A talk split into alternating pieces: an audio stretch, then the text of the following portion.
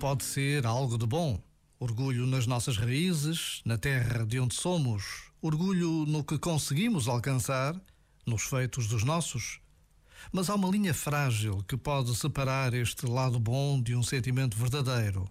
É fácil deixar que o orgulho ocupe demasiado espaço e nos transforme naquilo que não queríamos ser.